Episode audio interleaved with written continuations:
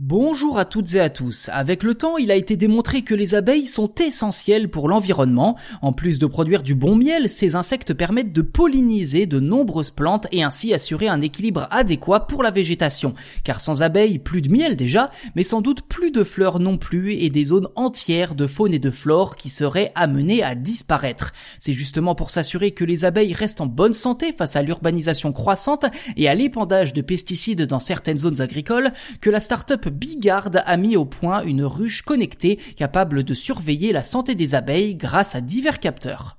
Le concept est né à Labège, commune limitrophe de Toulouse, dans la région Occitanie. L'idée de Bigard est simple et vous avez sans doute déjà compris de quoi il s'agit si vous parlez un peu anglais, protéger les abeilles grâce à des ruches connectées. Le cerveau derrière tout ça, c'est Christian Luba, ingénieur de formation et fils d'apiculteur.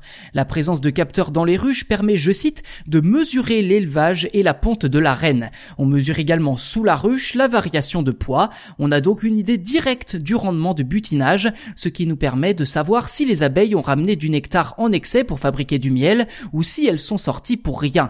La ruche connectée embarque également une station météo, ce qui permet d'éviter les conclusions hâtives, car s'il pleut ou qu'il vente, les abeilles ne peuvent effectivement pas butiner, mais il ne s'agit là que d'un souci météo et donc pas vraiment d'un problème environnemental lié aux pesticides par exemple. Si Bigard n'en est qu'à sa phase de recherche et développement pour l'instant, l'entreprise songe également à ajouter de la vidéo pour surveiller les entrées et sorties des abeilles. Pour Christian Luba, que je cite, les abeilles meurent à l'extérieur de la ruche, donc nous saurons tous les jours le taux de mortalité de la ruche. S'il y a collusion avec une pratique, une pollution ou une problématique sanitaire quelconque, on verra décoller la mortalité, ce qui facilitera une intervention rapide pour régler le problème.